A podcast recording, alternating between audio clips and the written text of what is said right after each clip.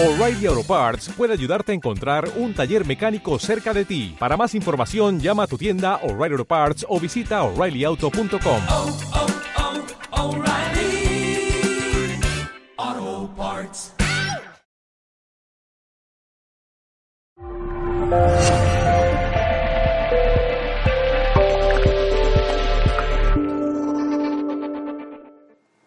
¿Cómo están ustedes?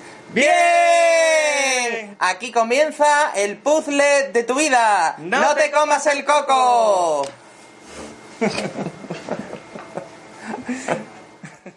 Muy buenas tardes a todos. Aquí estamos un día más en este tu programa de coaching y desarrollo personal. No te comas el coco en el 95.1 FM. Yo soy Miguel Ángel Díaz. Y yo soy Daniel Piñero. Y juntos somos Coaching Pop.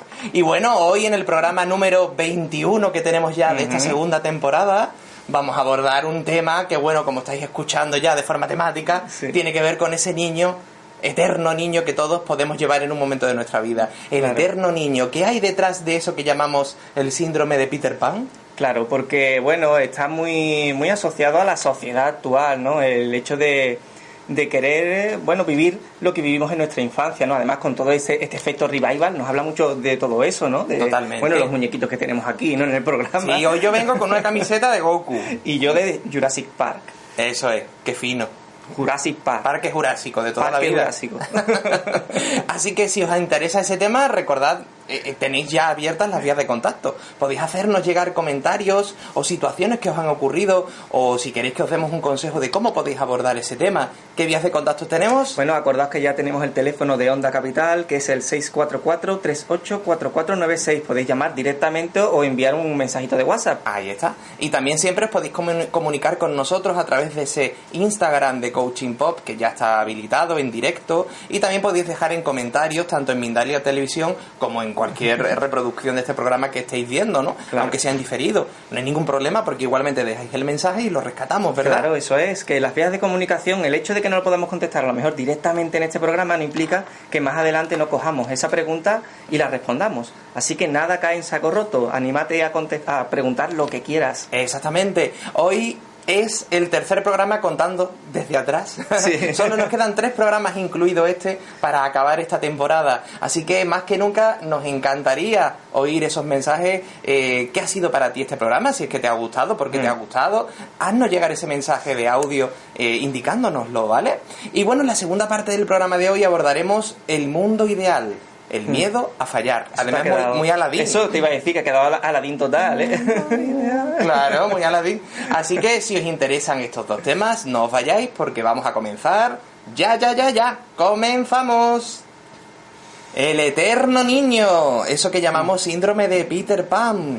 Bueno, ¿qué hay detrás de eso? ¿Qué hay detrás de sentirse, pues que somos un poco niños con cuerpo de, de grandes, ¿no? De adultos, De adultos. ¿no? Sí. Porque ¿cuántos de vosotros podéis estar viviendo ahora esa situación, no? El hecho de sentir que de algún modo la vida que tenéis va más rápida que vuestra propia comprensión de la propia vida, de Mm. sentir de algún modo que todavía sois muy niños o sentís que tenéis un- una inocencia, digamos, muy especial y que el tiempo cada vez os atropella un poco más. Claro. Puede ser que lo hayáis sentido en el pasado o que ahora mismo, popero, lo estéis sintiendo. Mm. Estáis sintiendo ese hecho de no saber por qué no encajo en mi día a día, porque siento de algún modo que todavía soy muy inocente, ¿no, Dani? Sí, bueno, está relacionado, evidentemente, siempre lo decimos, ¿no? Cómo he vivido yo, pues, mi vida, ¿no? Mi pasado, ¿no? El, el niño, cómo vivió esa experiencia. Y está asociado a todo lo que a mí me ha hecho, pues, sentirme muy bien, ¿no? Todo Mm. lo que yo he idealizado de alguna forma, ¿no? Que algo que lo, con lo que yo he disfrutado mucho, ¿no? Pues lo que estábamos diciendo antes, ¿no? Ese efecto revival no es casualidad, ¿no? Son todas aquellas cosas que nos hacían disfrutar de niños, ¿no? Pues los dibujos Claro. animados, eh, los cómics que leíamos, las series que veíamos. Claro. Todo eso al final nos influencia porque nos hace, nos hizo sentir muy bien, pues siendo niños, ¿no? ¿Qué ocurre? Que evidentemente... Por eso traemos Espinete. Claro, el espinete totalmente. vamos. Ni Doraemon. Espinete, bueno, es la versión de la gallina caponata. Solo que Sí. aquí era Espinete. Yo crecí con Espinete. Sí. Yo soy del 80 y, y yo me acuerdo que desde chiquitito, yo a quien recuerdo fue a Spinete. Yo Sí. Caponata no lo conocí o no tuve Sí, fue- confianza, fue digamos. antes, fue Sí, antes claro, de- fue antes. Sí. Entonces, bueno, es interesante darnos cuenta de que en verdad todo eso que está de moda, por así decirlo, ¿no? Ese revival eh, de lo antiguo, al final tiene mucho que ver con, con la nostalgia a ese pasado que de algún modo me gustaría que no hubiese pasado tan rápido Claro. una vez que ya ha pasado, ¿no? Y ahí podemos diva- divagar sobre la nostalgia o la melancolía, Mm. porque al final cuando no termino de aceptar que ese pasado haya pasado, ya no solo nostalgia lo que siento, sino que siento ya una tristeza que me puede invadir y tiene más que ver con esa melancolía, ¿verdad? Claro, dependerá de cómo nosotros estemos encajando, ¿no? O comprendiendo esa infancia, ¿no? Si, Claro. Claro, yo por ejemplo, la, todo lo que me hizo disfrutar tanto en cuanto a pues, temas visuales, ¿no? series y demás, pues bueno, puedo seguir viéndola o puedo disfrutar del merchandising que han salido relacionados. Pero hay otros temas que evidentemente yo no puedo volver a vivirlos, ¿no? Yo no puedo ahora irme a la calle a, a jugar con mis amigos al fútbol, por ejemplo. A lo mejor me puedo reu- reu- reunir puntualmente, pero claro, no va a ser como Claro. cuando era niño. O sea, la situación ha cambiado, ¿no? No puedo estar todas las tardes, ¿no? Claro, Como antes. jugando a la y sobre pelota. todo despreocupado, ¿no? De Claro. otros quehaceres. ¿no? Claro. Y ya no solo en el aspecto de, jugar con los amigos, sino también de cómo me relaciono con mi familia, ¿no? Pues cómo estoy en el entorno, en mi casa, ¿no? Cómo me relaciono con mis padres, ¿no? Lógicamente ellos, ellos también ya tienen una edad diferente. Yo evidentemente también me veo diferente, ¿no? Entonces todo eso me condiciona al ver que, que claro, que la vida va pasando, lógicamente, ¿no? Y que esos ideales, pues poquito a poco, pues van desapareciendo porque ya no los puedo vivir de la misma forma. Y eso es lo que vamos a abordar, bueno, estamos ya abordando, ¿no? El tema de hasta qué punto puedo tener un cierto apego eh, por no querer que nada cambie. Claro. Porque en el fondo a veces lo cotidiano, lo que ya para mí ha sido lo cotidiano en mi día a día desde que somos pequeñitos, Hmm. desde que somos niños, al final puede desembocar en lo que llamamos la dependencia del tiempo. Claro. Que además abordamos en esos talleres de dependencia emocional, ¿no? Sí, que venimos trabajando, ¿no? Recientemente, además. Sí. Así que si estáis interesados en dependencia emocional, podéis buscar esos videotalleres y pequeños vídeos explicando este tema, tanto en el canal de Coaching Pop, si lo buscáis en YouTube, como en Mindalia Televisión, que también lo podéis encontrar, ¿vale? O en ese iVox de Onda Capital, claro, Claro que, sí. sí. Así que bueno, ¿qué hay detrás de esa dependencia de que el tiempo no cambie? Bueno, pues está claro, el querer retener que el tiempo siga avanzando, porque Mm. hay una parte de mí que cada vez que el tiempo se me hace más palpable en su modificación.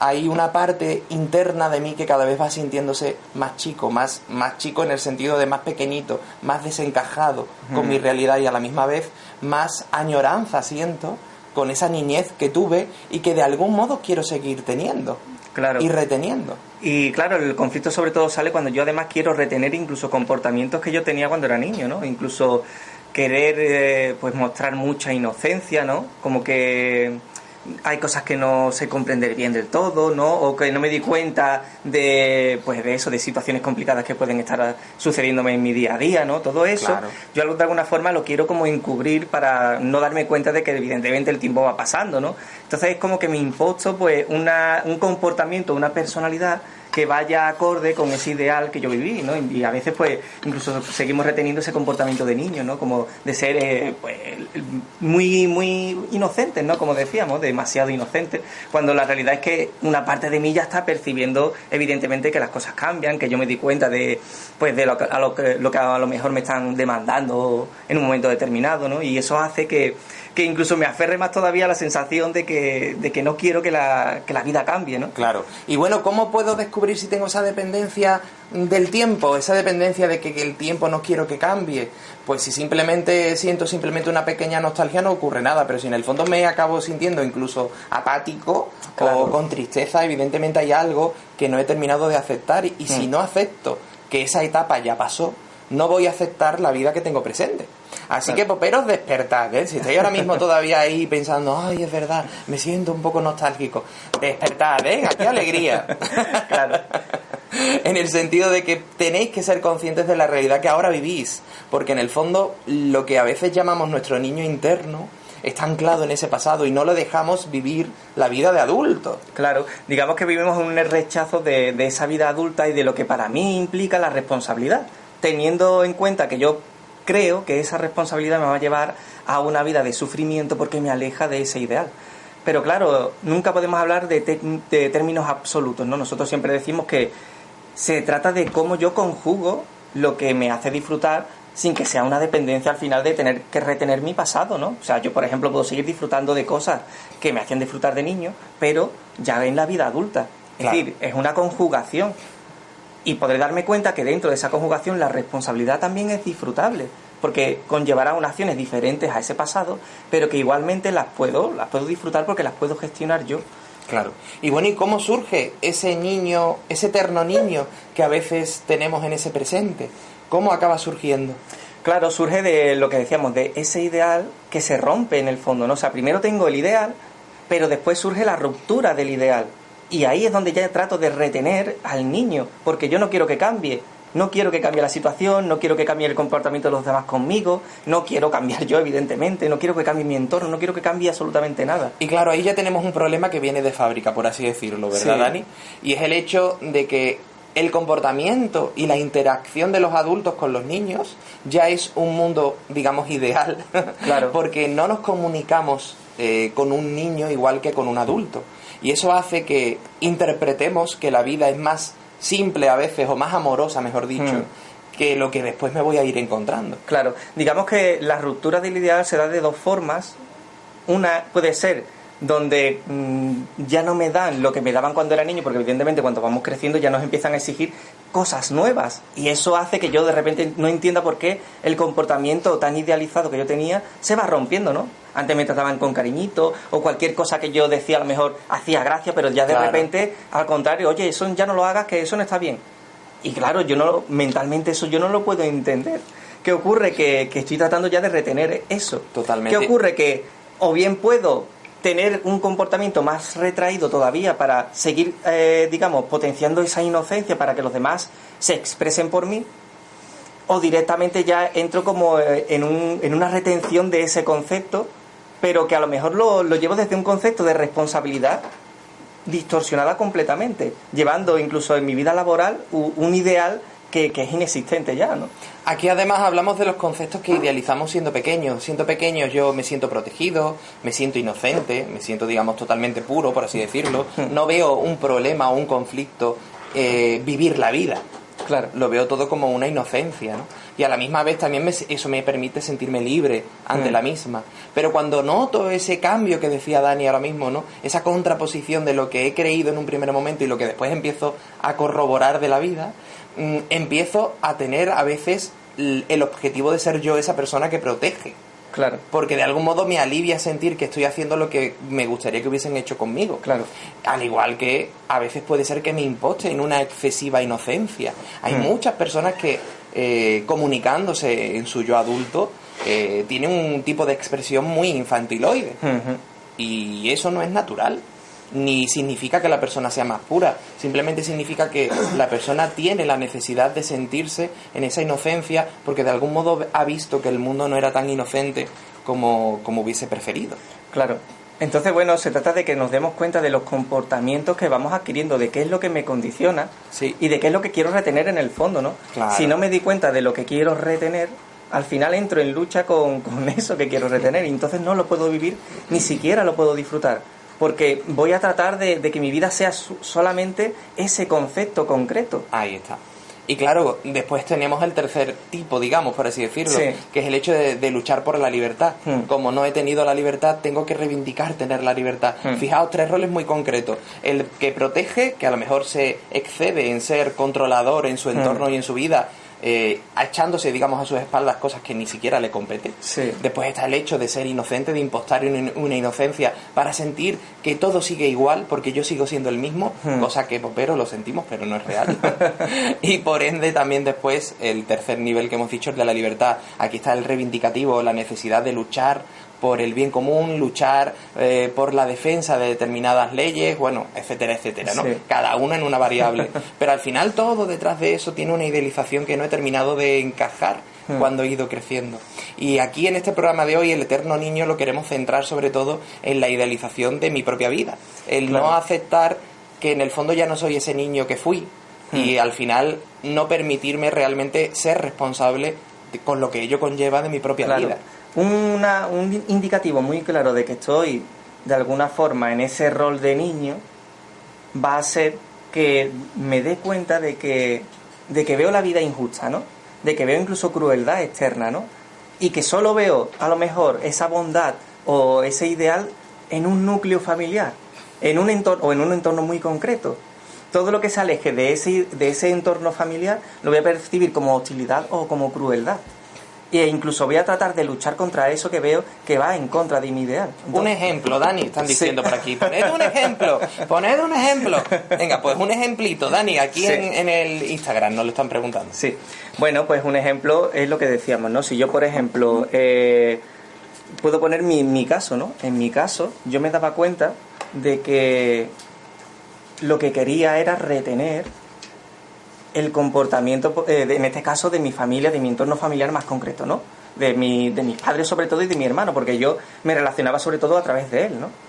¿Qué ocurría? Mi forma de luchar, ¿cuál era en ese caso? Pues precisamente el potenciar mi propia inseguridad, mi propia, sí, mi propia indecisión y mi, mi propia creencia de que yo no era capaz de hacer las cosas. Sí, aparentar además una inocencia que al final se iba a no ser capaz de vivir ese mundo, ¿no? Claro, completamente. Vamos ser un poquito tontito, ¿no? Completamente. Pero eso lo sigues haciendo a veces, ¿no? Sí, hombre. Siempre retenemos cositas de niños. ¿no? ¿Y qué pasa con eso, Dani? Y claro, ¿qué pasa con eso? Que al final era un rechazo hacia lo que yo, digamos que entendía que era la vida adulta. Y ¿sabéis qué pasa? Que en ese sentido, pues yo sí percibía la crueldad externa. Yo pensaba que fuera de ese entorno no me iba a poder relacionar. No iba a poder relacionarme porque iba a pensar y pensaba que de alguna forma pues me iban a censurar, me iban a juzgar, no me iban a comprender.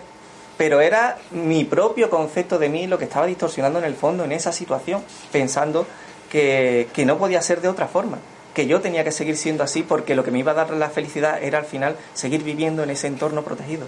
¿Y qué es lo que se suele hacer una vez que ya estás identificado en ese punto, Dani? Claro, cuando ya estás identificado, si que no- seguro que hay muchos poperos que están ahora en ese punto. Claro. Que seguramente no nos estarán oyendo. porque este, te- este tipo de temas le rechina, evidentemente, Claro. al eterno niño. Porque el eterno niño no va a querer comprenderse, va a querer que nada cambie, no va a querer tener información que le haga tener que empoderarse en su propia vida. Claro. Porque va a querer seguir siendo el mantenido de por vida. Claro. En ese sentido, lo que se puede hacer, lo primero es ser consciente, ¿no? En, la- en el programa anterior ya decíamos que para yo poder soltar una dependencia, lo primero que tenía que hacer es ser consciente de esa dependencia. Y para eso, claro, muchas veces cuando estoy metido de lleno en esa idealización y la quiero defender, ahí evidentemente no, no puedo hacer nada. O sea, la propia vida me va a poner en situaciones donde voy a ver constantemente que el ideal no se va a cumplir. Ese sufrimiento de la situación que yo rechazo, al final va a ser el que me ponga en la tesitura de yo indagar para ver qué está ocurriendo. Pero lo primero es ser consciente. Si yo no soy consciente, evidentemente no puedo comprenderme porque directamente pienso que es que la vida es el concepto que yo estoy percibiendo. Claro, hay muchos poperos seguramente ahora que están diciendo, ay, eso que están diciendo le ocurre a mi hermano, le ocurre a mi hijo, le ocurre a tal persona que conozco. En el fondo, si la persona no tiene la predisposición de querer salir de ese estado, Hmm. de ese bucle, digamos, del eterno niño, del Peter Pan, pues nadie va a poder sacarle de ahí, porque está en su propio mundo. Claro, y tenéis que tener en cuenta una cosa. Si, por ejemplo, sois padres y tenéis a un niño en esa situación, claro, niño que a lo mejor ya no está niño, que claro. no está niño, evidentemente, que ya es una, vamos, tendrá hasta mayoría de edad en muchos casos. ¿no? Claro, lo normal que sí. Lo que en este caso no habría que hacer es seguir potenciando la sobreprotección. Porque mientras que se sigue ejerciendo esa sobreprotección, el niño, evidentemente, o el chaval o el adulto, no quiere salir de esa situación. Y la sobreprotección a veces también es la justificación. Claro. Lo típico, ay, es que no hay trabajo, es que claro, ¿qué va a hacer si es que no se puede Claro. encontrar trabajo hoy en día? Al final son justificaciones que la persona escucha y que potencia su zona de confort. Claro. Su inactividad y su inercia de quedarse estancado y anclado en que nada cambie. Claro. Por eso es muy importante eso, no seguir potenciando los roles. O sea, si yo me di cuenta de que hay un rol de protección y un rol de agarrarse a esa protección, una de las partes tiene que romper ese vínculo. Claro. Si no se rompe ese vínculo, evidentemente la inercia va a seguir siempre igual. Claro. Para que haya un patrón de cambio, tiene que haber un choque en cuanto a la realidad que yo estoy percibiendo. Si la realidad se sigue manteniendo igual porque sigo teniendo un colchón, evidentemente yo voy a seguir agarrándome ahí porque lo que me da miedo es salir de esa situación. Entonces, tiene que ser el entorno también el que potencie o el que, sí, el que de alguna forma haga o ejerza ese cambio. Si no, evidentemente esa persona ya será los propios muros, porque evidentemente, aunque ese entorno no cambie, la vida igualmente va cambiando. Tarde o temprano. Tarde o temprano, ese muro va a tener que caer, Claro. porque se va a encontrar con un choque de realidad tarde o temprano, o sea, es inevitable, ¿no? Totalmente. Además, Poperos, esto que estamos diciendo del eterno niño, ese síndrome de Peter Pan, no tiene nada que ver con los hobbies ni con las aficiones, no, Mm. no tiene nada que ver con que una persona tenga gustos digamos, de, pues de jugar videojuegos, de leer cómics Sí. o manga, de cosas de ese tipo. Mm. No tiene que ver necesariamente. Mm. Es decir, no tiene nada que ver si eso no es una evasión para asumir la vida y la edad que, eh, que se tiene ¿no? en Claro. ese momento y, y al afrontar las situaciones y los eh, problemas que puedan venir en cada instante Mm. es primordial y no tiene nada que ver una cosa con la otra. De hecho, a veces el eterno niño se disfraza, Peter Pan en este caso, se disfraza de un falso adulto Claro. que intenta ser muy responsable y que incluso eh, menosprecia las actitudes infantiloides. Claro. ¿Por qué? Porque le hace sentirse precisamente distinto. Le hace sentirse Sí. que está haciendo lo correcto para proteger a su entorno y Sí. su inocencia. Sin embargo, siempre va a tener picos de idealización. Cuando yo quiero seguir siendo niño, a lo mejor no lo expreso con eh, aficiones muy infantiles, pero a lo mejor lo potencio con otro tipo de ideal. Claro. Con un tipo de, pues yo que sé, a lo mejor me puedo ir a, pues a la excelencia, ¿no? Que decíamos en otros programas. Sí. Me puedo ir a, yo que sé, a viajar o me puedo ir a, a tener una imagen muy concreta con ropas caras. No lo sé, cada, un, cada persona tiene una expresión distinta. Ser excesivamente bien queda, que también lo vimos en completamente. programita. Pero siempre voy a tener una expresión de un pico que es el que me va a dar esa idealización, de alguna forma, que me va a diferenciar del entorno que yo considero que, que, que está mal, ¿no? Que de alguna forma me hace sufrir. Claro. Así que, Popero, si has ido a ver Aladdin recientemente a los cines y te has sentido pletórico, es tu momento de contactar con nosotros. Tener tu sesión privada. ¿no? No, es broma.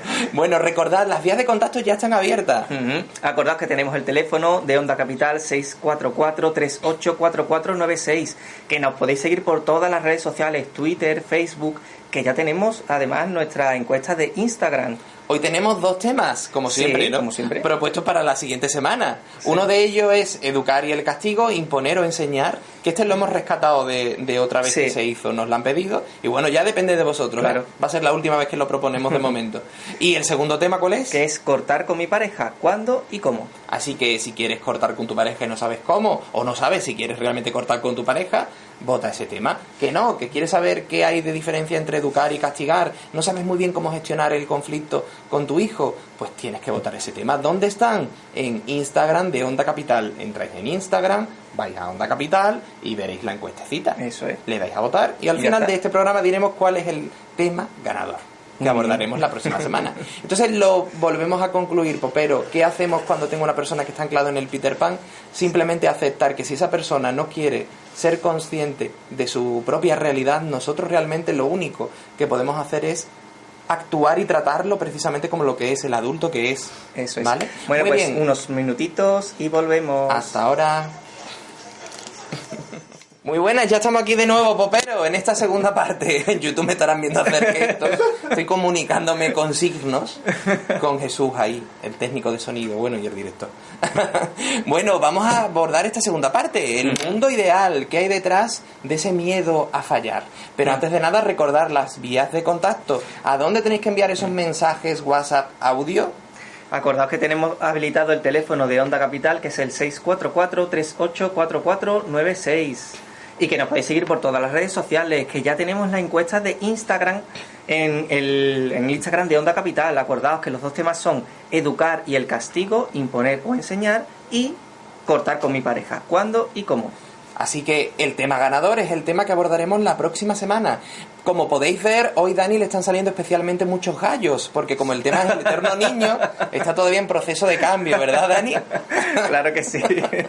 Así que bueno, Tengo que eh, tomar todavía nos unos hemos cuantos- unos cuantos de colacao, sí. Hombre, nos hemos mimetizado además, ¿verdad? Sí. Con el tema. Así que bueno, muy bien. Pues tenemos unos audios que nos han eh, llegado, vamos a escuchar algunos. A ver, vamos a ver qué nos dicen. Buenas tardes. Solo decir a, a los responsables de la emisora de, de Onda Capital que no se coman el coco y que renueven ya la tercera temporada de, de Coachimpón. Un saludo y gracias. Bueno, muchas gracias, eso es. Y pone risa.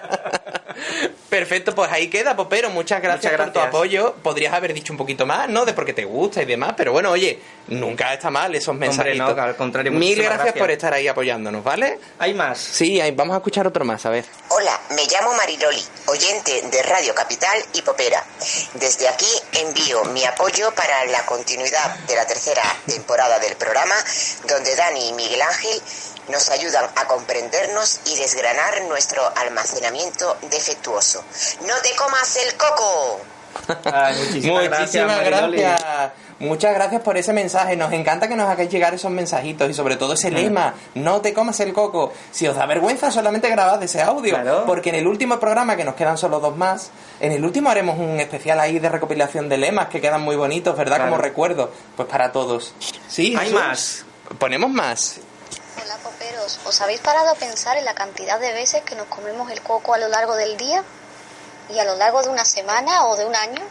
O peor, la cantidad de veces que nos comemos el coco a lo largo de nuestra vida? Muchas, demasiadas veces. Desde bien pequeñito nos enseñan y casi de manera innata lo aprendemos a comernos el coco continuamente.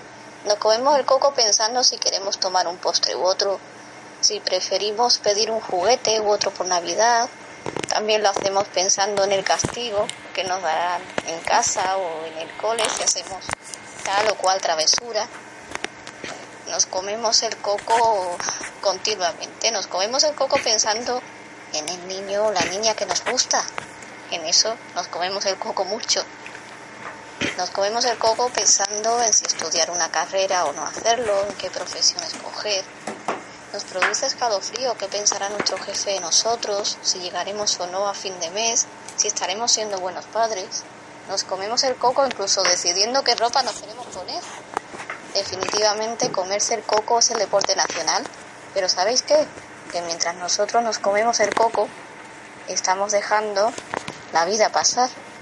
Hasta que un día, bendita sincronicidad, sucede algo te hace cambiar el chip y darte cuenta de que ya perdiste demasiado tiempo quejándote, lamentándote o tan solo soñando sin hacer nada al respecto de las cosas que deseas o que te afligen.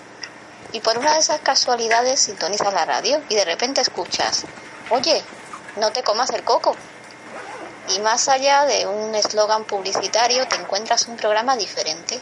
Conoces a un par de coas que sin pelos en la lengua te harán reír y también llorar, porque durante 60 minutos a la semana van a encargarse de abrir la puerta a proponerte una cura sin anestesia de tus miedos y a mirar tus inseguridades de frente del modo más ameno, con risas, con anécdotas, convivencia y testimonios de personas como tú y como yo, que llevan al miedo de la mano como su fiel compañero, pero que están decididas a hacer lo posible por formar juntos un buen equipo.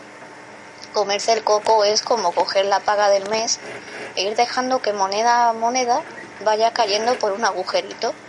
Y cuando llega a mitad del mes te das cuenta de que no sabes qué hiciste con el dinero, pues ni lo inviertes ni lo disfrutas. Eso ocurre con nuestro tiempo cuando nos comemos el coco.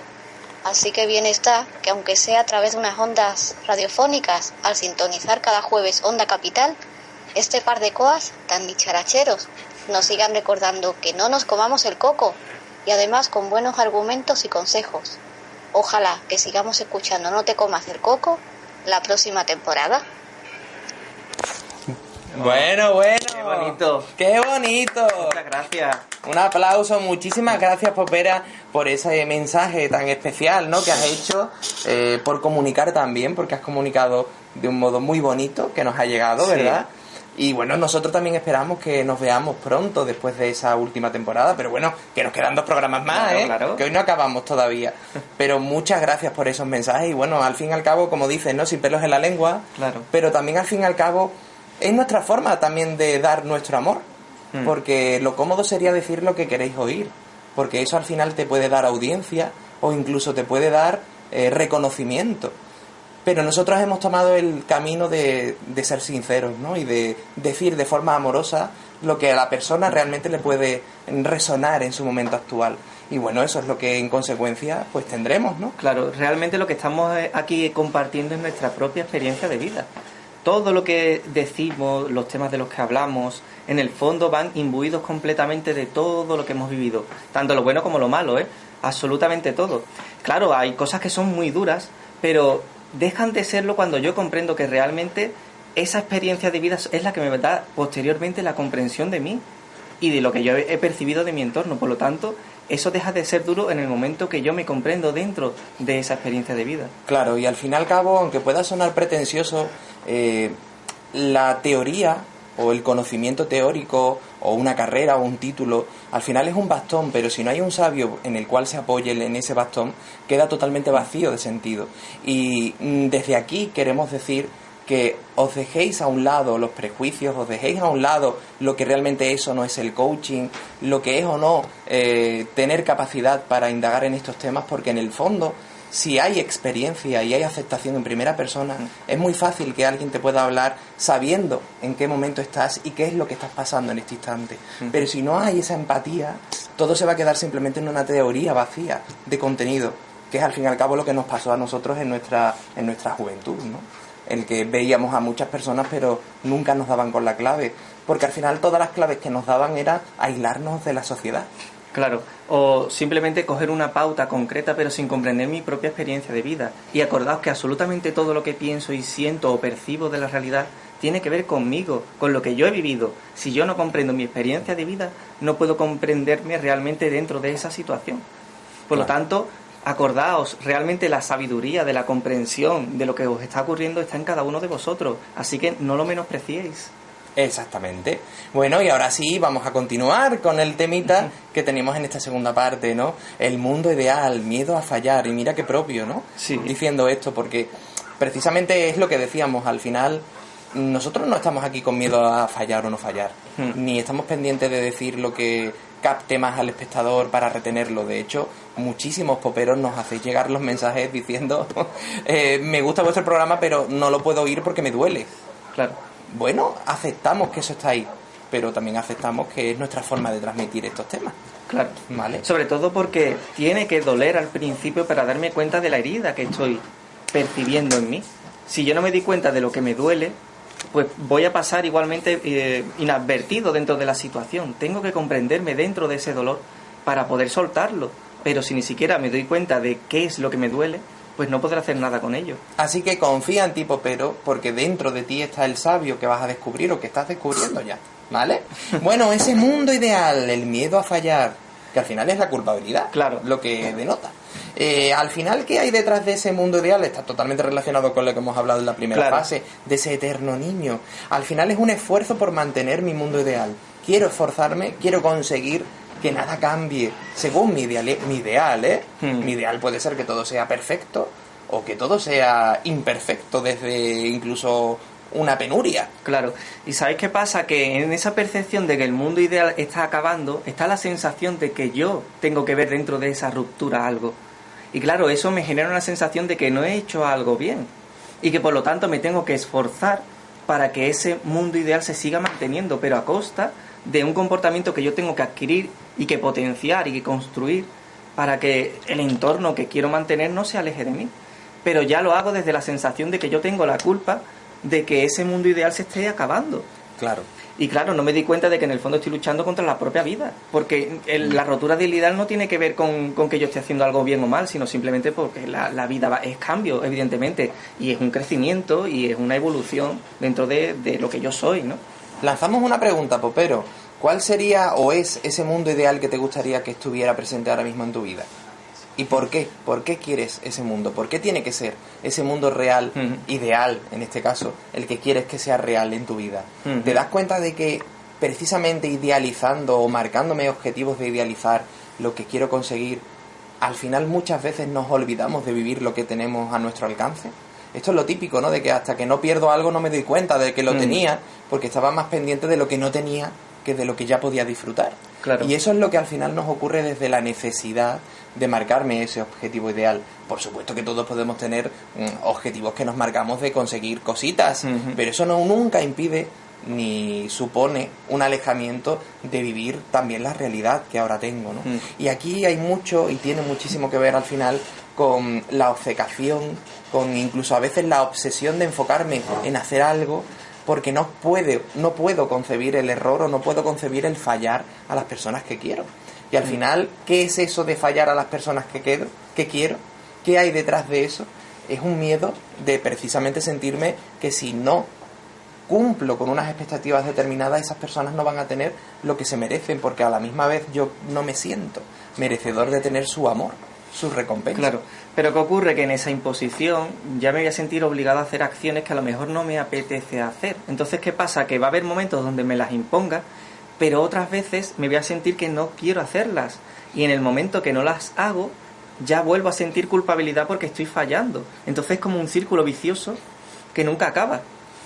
Y dentro de esa sensación tenemos que darnos cuenta de que hay también ciertas actividades dentro de mi día a día que también rechazo porque van en contra de ese ideal que yo me marco, ¿no?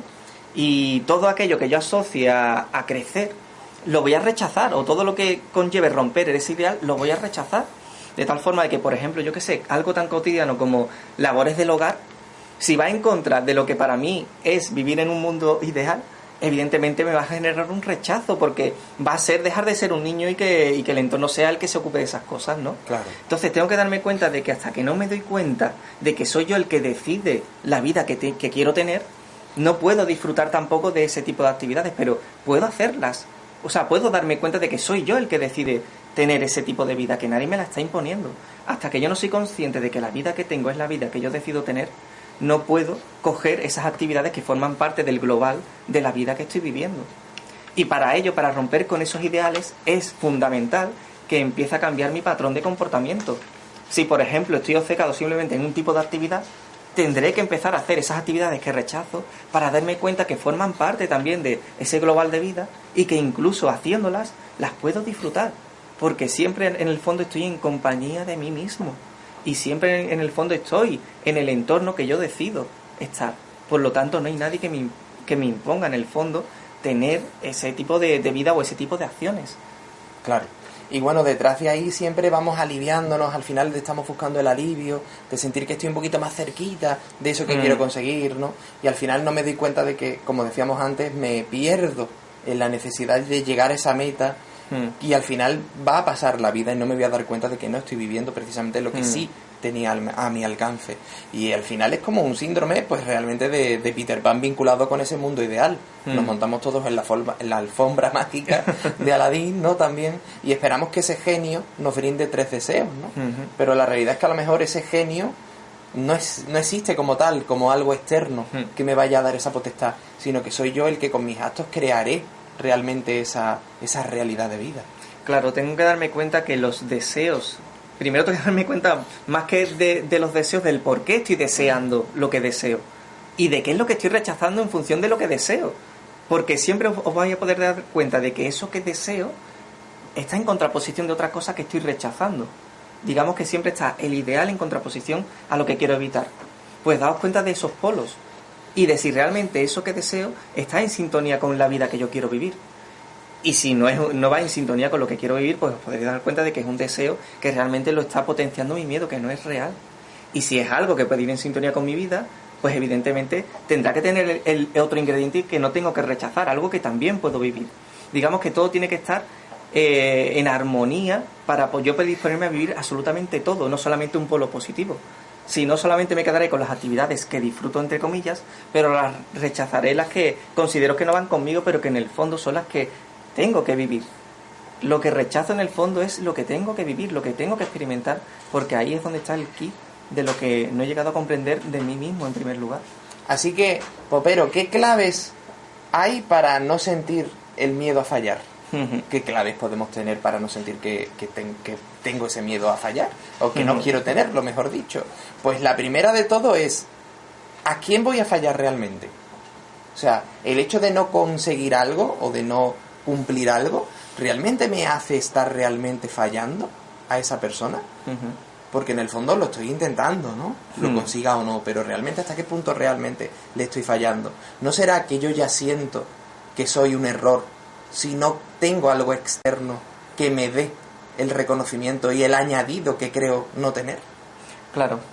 Y ahí también tenemos- que darnos cuenta de, de qué es lo que se genera en función de lo que yo me marco en base a ese objetivo, ¿no? Si por ejemplo yo lo que quiero es, pues eso, que mi entorno esté bien, lo mejor posible, pero lo que hago es que me cargo de responsabilidades que a lo mejor le competen a otras personas, Lo del protegido que hemos hablado antes. Exactamente, entonces ¿qué ocurre? Que ni yo disfruto de esa acción y además la otra persona se desentiende la- de la responsabilidad que le competiría a ella. Entonces, ¿qué ocurre? Que yo, además, siento que la otra persona no se hace cargo de lo que correspondería y yo, además, me siento obligado a coger cosas que no quiero coger. Pero prima más el, senti- el sentimiento de querer ser bueno y de no fallar que, que el soltar las responsabilidades y darme cuenta de que en el fondo no es algo que me compete ya a mí, ¿no? Entonces tenemos que darnos cuenta de todo eso, de que en el fondo ser bueno o malo, percibirme, pues, percibirme como bueno o malo, es un autoengaño como un castillo, porque hace que yo al final no pueda soltar mi concepto de que sigo siendo un niño. Totalmente. Entonces, ¿qué- ¿cuál podría ser la segunda clave, Dani? Una ya hemos dicho que es el hecho de que al final el foco es creer que necesito algo añadido para, para precisamente no sentir que fallo, ¿no? Sin darme Claro. cuenta de que yo no soy un error, que soy simplemente un- una persona, efecto o no, de mi experiencia vivida. Recordad, si acepto mi pasado, seré libre en mi presente. Si no acepto el pasado, estaré esforzándome y luchándome por construir el mundo ideal que tuve y que perdí por el camino. Claro. Otra forma de, de romper con esos patrones sería, pues precisamente, ponerme en una situación que yo no quiero vivir, pero que a lo mejor me corresponde tomar esa responsabilidad, ¿no? Pues precisamente lo que hemos dicho también antes, ¿no? Si hay ciertas tareas o ciertas cosas que yo no quiero realizar, pues tendré que empezar a darme cuenta de que si me corresponde las tendré que hacer. Y que no pasará nada si, si las hago, porque realmente eso forma parte también de mi experiencia de vida. Pero tengo que darme cuenta de todo lo que implica mi propia decisión. Si yo no soy consciente de todo lo que implica mi propia decisión, voy a tener miedo a fallar porque en el fondo mi decisión está condicionada por lo que yo quiero que los demás vean de mí. Pero entonces ya no es mi decisión. Es una decisión que es conjunta, pero que es un autoengaño igualmente. Por lo tanto, tengo que ser consciente plenamente de cuál es la vida que yo realmente quiero vivir y cuánto hay de una vida que no quiero soltar. Porque el miedo a fallar implica que hay una vida que no quiero dejar de vivir. Y por lo tanto no estoy aceptando el cambio que se da en cualquier vida, en la vida de cualquier persona que vive en este mundo, ¿no? Totalmente. Bueno, tenemos un mensaje que nos ha enviado Estefanía Valdez y nos dice lo siguiente. Bueno, por lo visto le respondimos en el último programa, Sí. ¿vale? Y nos estaba diciendo que muchas gracias por esa respuesta, eh, pero también nos preguntaba algo más. Bueno, nos decía, muchas gracias chico por su respuesta. Veo que intento evitar el conflicto. Sí. Eh, al reflexionar veo que la relación con mi padre salió a flote en mi relación de pareja. Para mí era un no negociable la prepotencia, porque mi papá era muy autoritario, estricto y no demostrativo, al menos esa fue mi percepción. Siempre fui más apegada a mi mamá y no tenía confianza con mi papá. Lo he identificado, pero no sé cómo procesarlo. Estaré pendiente de su próximo programa porque identifiqué mi dependencia emocional. Como creía que no era suficientemente buena, al cabo de un tiempo sentía miedo de que me dejaran. Profecía autocumplida, claro. Abrazos desde Perú. Gracias, Estefanía. Muchas gracias, Estefanía. La verdad es que es una reflexión muy, muy buena. Porque realmente ahí estaba el kit de la cuestión de todo, ¿no? La sensación de que en el fondo me estaban Mm. imponiendo cosas que, que yo no quería aceptar porque me estaba recordando un pasado que me hizo sufrir. Entonces, bueno, lo primero, lo primero es lo que tú has- acabas de hacer, o sea, el darme cuenta, el ser consciente plenamente de lo que, de lo que yo estaba percibiendo dentro de la situación. Ahora, el segundo paso, ¿cuál es? ¿Cuál sería? Pues el soltar el patrón de comportamiento que veo que tengo con respecto a lo que yo creo que tiene que cambiar la otra persona. Porque si me di cuenta de eso, me daré cuenta de que es una percepción que yo tengo con respecto a la otra persona, pero que me ata a, a la sensación de que yo le tengo que hacer ver a la otra persona lo que está haciendo mal. Si yo me di cuenta de que precisamente el hecho de, de decirle lo que hace mal parte de una percepción mía, poder darme cuenta que el hecho de decírselo es lo que potencia la relación de conflicto. Y que si suelto ese comportamiento con respecto a él, pero dejo que esa persona se sea la que asuma esa responsabilidad, entonces podré ir soltando ese patrón. Pero tengo que dejar que sea la persona la que asuma esa responsabilidad, pero si no la coge, yo no la cojo en su lugar. Tengo que dejar que sea la persona la que se encargue de cogerla. Y ya dependerá de ella si la coge o no, pero no va conmigo realmente el hecho de que la coja o no la coja. Yo tengo que coger la mía y la mía es darme cuenta de que a lo mejor estaba cogiendo cosas que no me correspondían y que además estaba tratando de que la otra persona cambiase. Pues hasta ahí. Y a partir de ahí, ¿qué puedo hacer con respecto a mí? pero lo demás le corresponde a la otra persona. Claro. También Dolores Marín nos dice que está muy confusa. Tengo una relación con un psicópata narcisista y no sé cómo acabar con esto. bueno, muy, muy clara Dolores en, su, en su etiquetación. Sí, sí.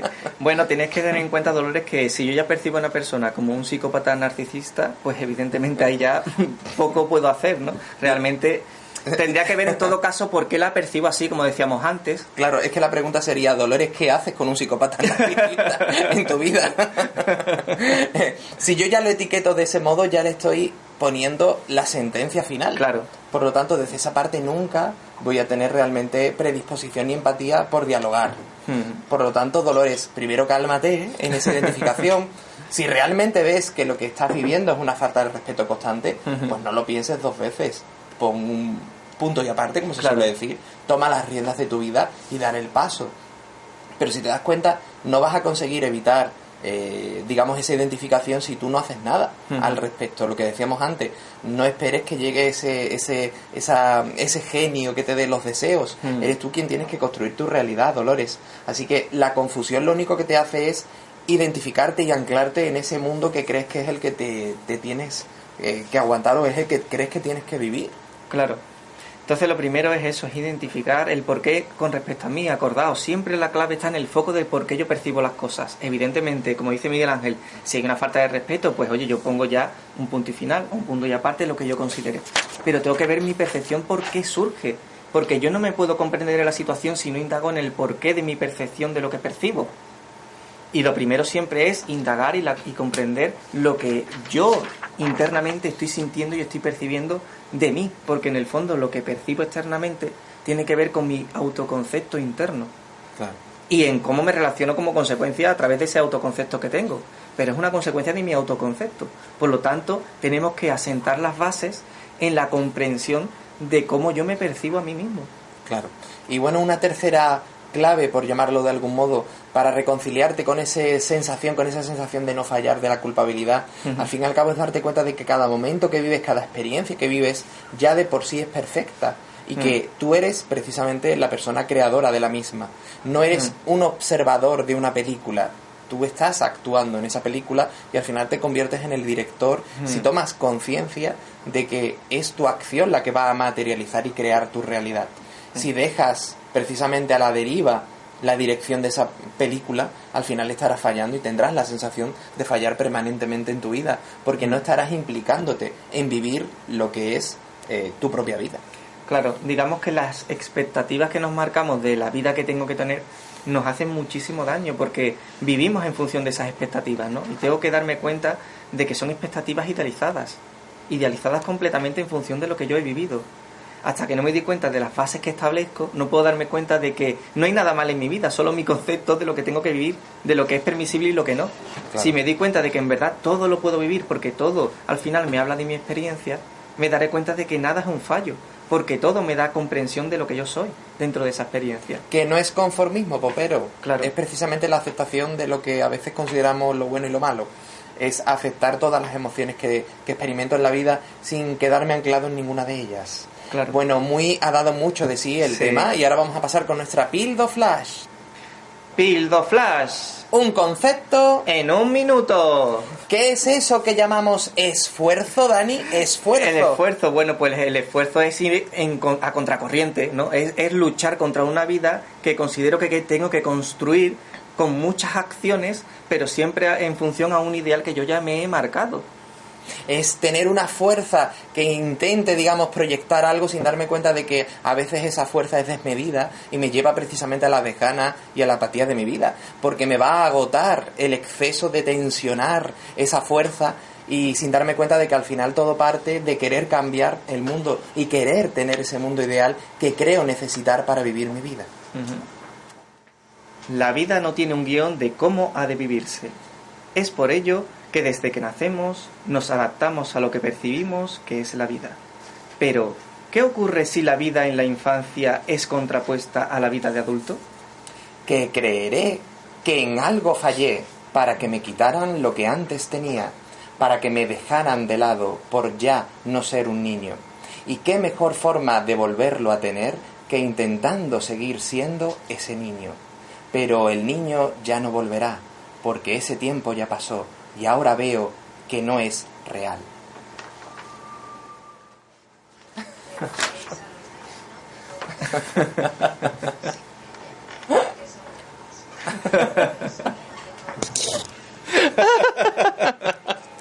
Bueno, estos mensajes simpáticos que nos ponen, Sí, sí. ¿eh? Que alegran también la tarde. Anda que no, sí que sí. Bueno, ya hemos llegado al final, de hecho nos hemos comido un poquito de tiempo. Sí. Eh, muchísimas gracias como siempre por estar ahí. Ya tenemos el tema resultante, ganador para la próxima semana. En este caso, con un 60% de los votos. ¿Cuál crees que ha ganado, Dani? Educar y ca- el castigo, imponer o enseñar o cortar con mi pareja. Yo diría que la pareja, porque, vamos, ese tema es top. Stop.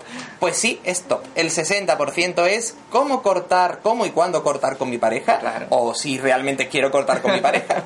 Así que será un tema destroyer desde la próxima semana. Bueno, en nuestra línea, ¿no? Bueno, en nuestra línea, sí, sí, es verdad. Así que muchísimas gracias, Popero. Será ya el penúltimo programa la próxima semana. Y como siempre, aquí estamos en Onda Capital, en el 95.1 FM. Si has llegado un poquito tarde, disfrútalo tanto en Mindale Televisión como en el canal de YouTube de Coaching Pop, como en Evox de Onda Capital, donde tenéis toda la treintena de programas que hemos hecho hasta ahora, al día de hoy. Así que recuerda, no, te comas el coco. Hasta la próxima Gracias. semana.